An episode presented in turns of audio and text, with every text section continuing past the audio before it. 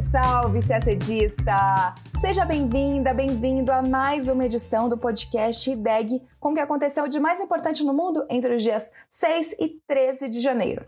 E esta edição conta com uma participação mais que especial. Nosso querido professor Felipe Raposo, de Direito Interno, vai explicar como funciona o dispositivo constitucional da intervenção federal, um tema cobrado no concurso e que podemos ver funcionando na prática após o episódio do dia 8 de janeiro, que foi a invasão às sedes dos três poderes aqui no Brasil. No Peru, mais de 40 pessoas já morreram durante um mês de protestos contra a presidente Dina Boluarte, que assumiu o cargo depois da prisão preventiva de Pedro Castilho. Já na Colômbia, o ataque frustrado foi contra a vice-presidente Francia Marques. Falamos também de mudança climática, enquanto os Emirados Árabes indicam o chefe de uma estatal de petróleo para liderar as negociações da COP28, que ocorrem esse ano, lá na, nos Emirados Árabes, o Brasil oficializa a sua candidatura para ser sede da COP30, prevista para acontecer em 2025.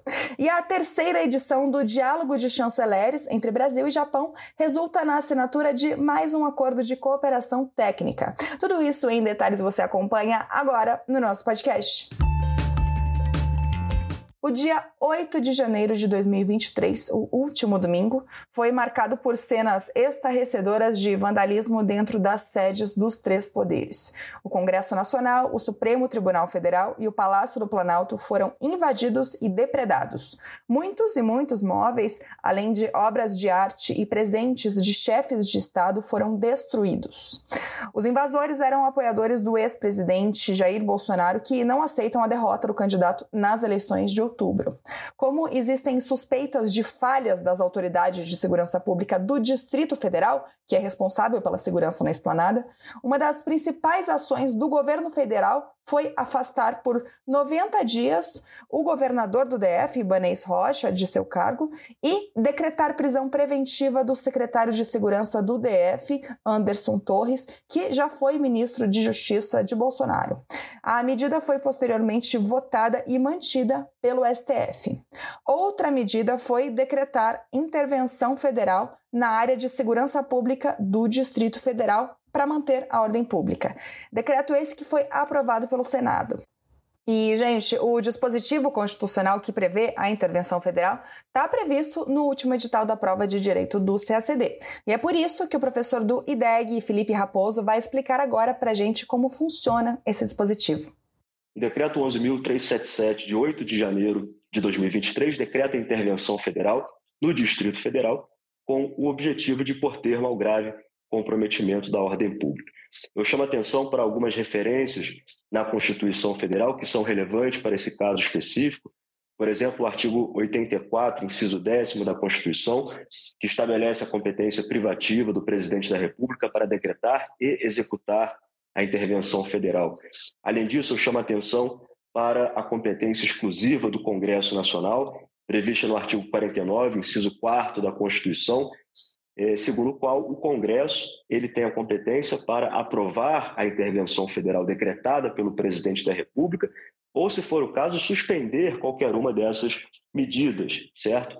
É, além disso, o artigo 34, inciso 3 da Constituição, que trata de uma das possibilidades de decretação de intervenção federal, que foi exatamente essa que ocorreu, é, que está ocorrendo nesse momento no Distrito Federal, para por termo a grave comprometimento da ordem pública.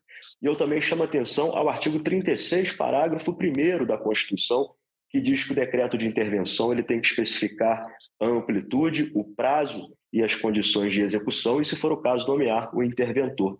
Tudo isso está previsto no decreto 11.377, é, dizendo aqui, né, por exemplo, no seu artigo 1 que a intervenção fica decretada no DF até o dia 31 de janeiro de 2023, né, esse é o prazo, toda intervenção federal deve ser é, temporária, por prazo determinado. Além disso, é uma intervenção que se limita à área de segurança pública, essa aqui é a amplitude, é o escopo né, da, da intervenção federal, é, e além disso, a nomeação do interventor, no caso Ricardo Capelli, que, como interventor federal, fica subordinado diretamente ao presidente da República. Agora falamos das repercussões internacionais do episódio de 8 de janeiro. Representantes da União Europeia, OEA, ONU e de países como Estados Unidos, França, Reino Unido, Espanha criticaram fortemente as invasões dos prédios do Palácio do Planalto, do Congresso Nacional e do Supremo Tribunal Federal. Na América Latina, governos tanto de esquerda como de direita também reagiram logo depois das invasões. Eles expressaram apoio à democracia brasileira e ao presidente Luiz Inácio Lula da Silva. Foi convocada uma reunião extraordinária do Conselho Permanente da OEA para tratar do assunto. Ao final da reunião, que ocorreu no dia 11, quarta-feira, os representantes do Conselho condenaram os ataques e pediram punição dos envolvidos. Também expressaram apoio ao Brasil e descreveram as invasões em Brasília como atos antidemocráticos que desrespeitaram a vontade do povo brasileiro. O secretário-geral da OEA, Luiz Almagro, fez um duro discurso contra os atos golpistas e disse que a organização tem os instrumentos e os princípios democráticos para analisar e condenar esse tipo de ameaça no hemisfério. O MRE publicou uma nota na segunda-feira, o dia seguinte aos ataques, agradecendo as inúmeras manifestações de apoio e solidariedade da comunidade internacional. Segundo a nota, o Estado brasileiro e suas instituições democráticas saberão, mais uma vez, dar respostas à altura da gravidade dos crimes cometidos. A nota segue dizendo que o governo brasileiro e o Itamaraty seguirão com determinação defendendo e atuando de acordo com os preceitos da Constituição de 1988, sob a qual o país registra o mais longo período de convivência democrática em sua história republicana. Falamos agora do nosso vizinho Peru.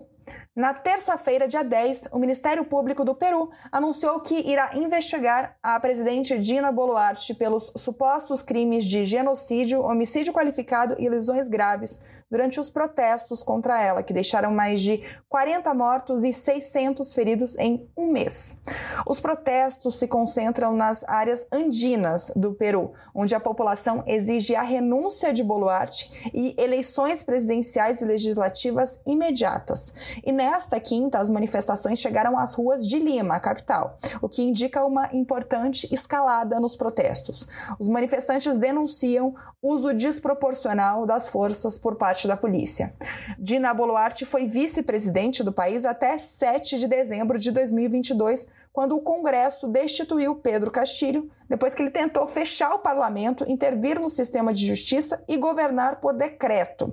Castilho, que era investigado por corrupção, cumpre 18 meses de prisão preventiva ordenada por um juiz, sob acusações de rebelião. Os protestos provocaram a primeira baixa no governo de Dina Boluarte. O ministro do Trabalho, Eduardo Garcia, renunciou e pediu para antecipar as eleições para este ano, em vez de 2024, como quer Dina Boluarte. A ONU pediu que o governo peruano respeite os direitos humanos e evite o uso desproporcional da força para reprimir os protestos. Também solicitou às diversas organizações por trás das manifestações que se abstenham de atos de violência e exerçam o direito de protestar pacificamente, respeitando a vida e a propriedade pública e privada. E ainda falando de América do Sul, nesta terça-feira, dia 10, foi denunciada uma tentativa de atentado contra a vida da vice-presidente da Colômbia, Francia Marques. Ela, que é a primeira mulher negra a assumir o cargo, disse que sua equipe de segurança encontrou um artefato com mais de 7 quilos de material explosivo na estrada que conduz à residência privada da vice-presidente. O artefato foi destruído de forma controlada por especialistas em explosivos da polícia. Em 2019, antes de assumir o cargo, ela foi alvo de um ataque com granadas e tiros de fuzil por seu trabalho como ativista ambiental no departamento do Cauca, onde ela ainda mora e onde foi encontrado o artefato explosivo desativado na manhã de terça-feira. Juntamente com o presidente Gustavo Petro, Marques integra o primeiro governo de esquerda da história da Colômbia que tenta desativar, acabar com um conflito armado de seis décadas no país, negociando com um heterogêneo conjunto de grupos armados que lucram com o tráfico de drogas e outras atividades ilegais.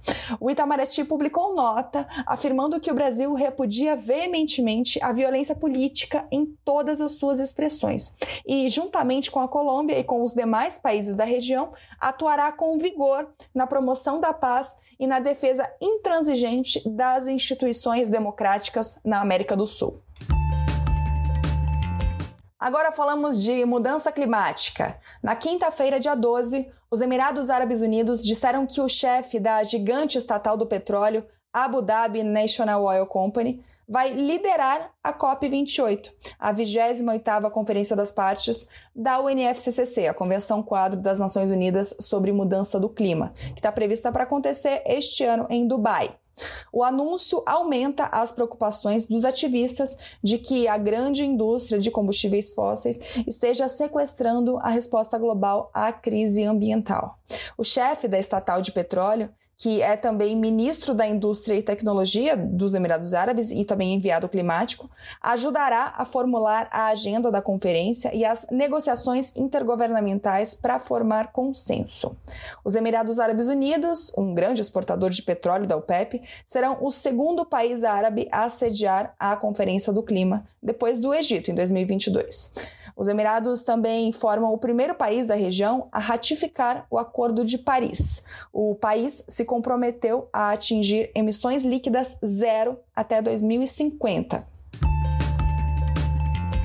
E ainda falando de COP, o Itamaraty deu início aos esforços diplomáticos para lançamento da candidatura da cidade de Belém, no Pará, como sede da 30 Conferência das Partes da Convenção Quadro das Nações Unidas sobre Mudança do Clima, a COP30, que será realizada em 2025. O evento, que reúne líderes mundiais para discutir as mudanças climáticas e o aquecimento global, é realizado anualmente. A última edição, a COP27, aconteceu no Egito, como falamos, em novembro do ano passado. A COP28 vai ser realizada este ano em Dubai, também, como já dissemos. E a COP29, em 2024, não tem sede definida, mas a Austrália é a principal candidata. Agora, o Brasil é cotado para sediar a conferência em 2025. Segundo o Itamaraty, a candidatura brasileira reflete a prioridade conferida pelo presidente Lula ao combate à mudança do clima e à preservação ambiental da região amazônica. A sede da COP30 deverá ser decidida na ocasião da COP28, em dezembro de 2023. E finalizamos com mais uma notícia de política externa brasileira. Na segunda-feira, dia 9, o ministro das Relações Exteriores do Brasil, Mauro Vieira, e o ministro dos Negócios Estrangeiros do Japão, Yoshimasa Hayashi, realizaram em Brasília a trigésima edição do Diálogo de Chanceleres, no marco da parceria estratégica global que foi estabelecida entre os dois países em 2014. Os dois ministros discutiram temas como a ampliação de comércio e investimentos, segurança energética e alimentar, cooperação para descarbonização, políticas de vistos para viagens de curta duração, integração da comunidade brasileira no Japão, cooperação técnica e diálogo multilateral. Foi assinado, após o encontro, um acordo bilateral de cooperação técnica voltado ao estabelecimento de uma rede eficaz de monitoramento em tempo real para a Covid-19, em resposta a futuras ameaças de infecção. Será um monitoramento genômico, que se dedica ao sequenciamento genético do vírus. Essa cooperação será uma parceria entre a Fiocruz e o Instituto Nacional de Doenças Infecciosas do Japão. Segundo o Itamaraty, Brasil e Japão mantêm parceria estratégica global e trabalham para a atualização da governança internacional. O Brasil possui a maior população nipodescendente fora do Japão, mais de 2 milhões de pessoas. E o Japão, por sua vez, abriga a quinta maior comunidade brasileira no exterior. São 204 mil brasileiros vivendo no Japão. E a gente termina o nosso podcast por aqui. Uma ótima semana, bons estudos e até sexta-feira que vem.